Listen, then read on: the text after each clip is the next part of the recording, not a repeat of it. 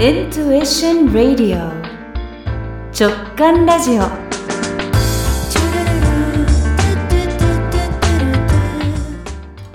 こんにちは。ラジオ構成作家、ヒプノセラピストのアコです。今日のゲストは、10位でアニマルコミュニケーターの玉愛子さんです。よろしくお願いします。よろしくお願いします。今日は愛子さんとお呼びしようと思いますけれども、よろしいですか？はい、大丈夫です。はい。では、まずは愛子さんから簡単に自己紹介をお願いします。10位でアニマルコミュニケーターの玉愛子と申します。うん。私の名前は愛し愛される子にというダイレクトな思いのもと付けられました。小さな頃は男女の恋愛ストーリーを連想させるその名前を恥ずかしく思っていましたが、今では大好きな名前、むしろ愛を求めていますので、皆さんよろしくお願いします。はい、素敵です。まずはじゃあ、10位としての愛子さんについて教えていただけますか？はい。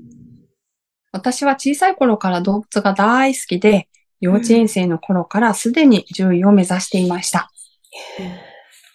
大学に入り獣医学を学んだ後は、動物病院で勤務したり、公務員として動物に携わってきました。うん、そうなんですね。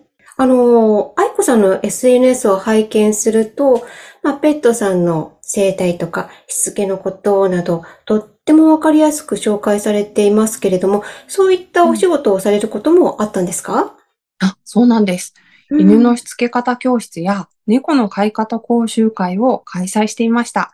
うん。その際、気をつけていたのが、どのようにしたら飼い主さんに伝わるのか、どうしたら動物さんたちが喜ぶのか、そういったことに主眼を置いて、いろいろ調べながらお伝えしていたので、そういった工夫してきたことが今活かされていると思っています。なるほど。あと、まあ、もう一つの非常に興味深いお仕事ですけれども、アニマルコミュニケーター、こちらについてどうやってスタートしたのかなども教えていただけますか？もともと私が小さい頃、志村動物園というテレビ番組に動物と話せるハイジさんという方がいました。うん。その方に憧れていて、アニマルコミュニケーターというお仕事があることを知りました。うん。数年前に、ああ、やっぱり私、あれやってみたいと思い、そちらの講習を受けました。ああ、なるほど。学べることなんですね。そうなんです。もともと誰しもが持っているもので、うん昔でいうところのこう、テレパシーのような感じなんですけれども、うん動物さんの意識と自分の意識を合わせることによって、人間同士が普通に会話をしているように動物さんとお話をすることができます。なるほど。天国にいるペットさんとのコミュニケーションという部分もあるんですよね。そうです。亡くなってから30日からえーうん5年程度までお話をすることができますし、今飼っているペットさんとも写真1枚送っていただければ意識を合わせることができます。そうなんですね。はい。あの、まず、愛子さんの、まあ、活動についてっていうと、SNS があって、まあ、そこにアニマルコミュニケーターとしてのこととか、獣医としての、まあ、お話などが入っていますけれども、どういう方にその SNS を見ていただきたいですか？まず一番は動物の問題行動でお困りの方です。うーん。私たちは最初から動物のことを何でも知っているわけではないので、動物からすると問題行動ではないけれども、私たち人間が問題行動として認識しているという場合があるので、そういった解決策とか接し方について詳しくお話ししています。うん、その他、ペットロスの方、私自身も経験しましたが、うんペットを失ってしまって深い悲しみの中に入っていってしまっている方、そういった方の気持ちを少しでも和らげたいという思いから、いろいろな発信をしています。それから、ご自身の波動を上げたい方うん。のためにも、いろいろお話をしてるんですけども、これはペットさんの波動っていうのは、飼い主さんの波動の影響を受けるので、うん。飼い主さん自身の波動が上がれば、ペットさんの波動も上がるためにお話をしています。なるほど。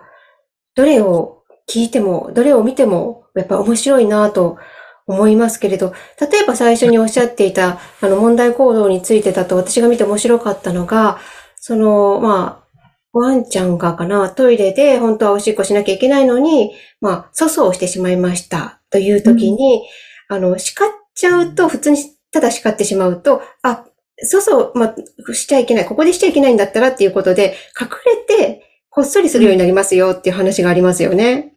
そうなんです。動物はうんこをしたことを怒られてるって、ストレートに取ってくれればいいんですが、うんうんこ自体をしたことが怒られたって認識してしまうと、うんこをしたら隠さなくちゃいけないっていうふうに学習してしまうんですね。うん。なので怒り方にもとても注意が必要です。なるほど。あとね、その同じ SNS の中で褒め方として、キャーできましたみたいなテンション高く言ってしまうのも少し問題がありますよっていうことですよね。そうですね。動物たちは褒めているということと遊んでいるっていうことをごちゃ混ぜに考えてしまいがちなので、褒めているときはゆっくりと低めのトーンで、偉いねっていうふうに褒めて、遊んでるときはもういろんな高い声でキャッキャッキャーってムツゴロウさんみたいに遊ぶ。うんそれ、そういった、えっと、分け方っていうのも飼い主さん側でしていくと、動物さんの方で落ち着いた子に育ってきます。うん。愛子さんの個人セッションみたいな個人に向けたものというのはあるんですか？そうですね。申し込んでいただければ、どなたでも受けていただけます。うん。そういうセッションでペットさんと飼い主さんとの何か印象的なエピソードなどありますか？はい。終末期のペットさんだったんですけれども、うん。自分が亡くなった後に、飼い主さん自身が行っている事業を、こうしていったら発展するよっていう具体的なアドバイスがあったり、うん亡くなった後にはこの人に頼るんだよっていうようなことをアドバイスしてくれていました。へその他、動物さんたちは天国に行ってからだいたい3年から5年で生まれ変わるんですが。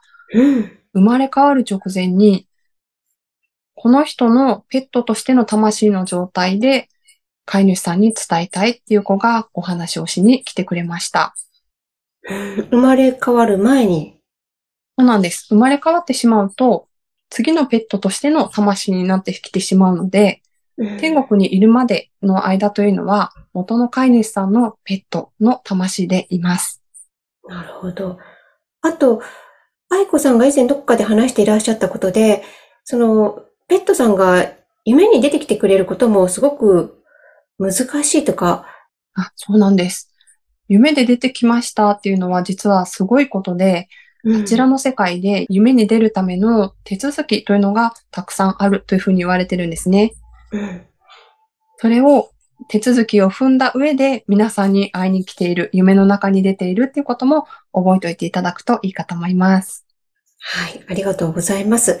愛子さんの、えー SNS などの情報を番組サイトからリンクしておきますので、ぜひ皆さんもご覧になってください。はい。ぜひよろしくお願いします。そして最後にこの番組は直感のエピソードというのを伺っているんですけれど、愛子さんはいかがですか？はい。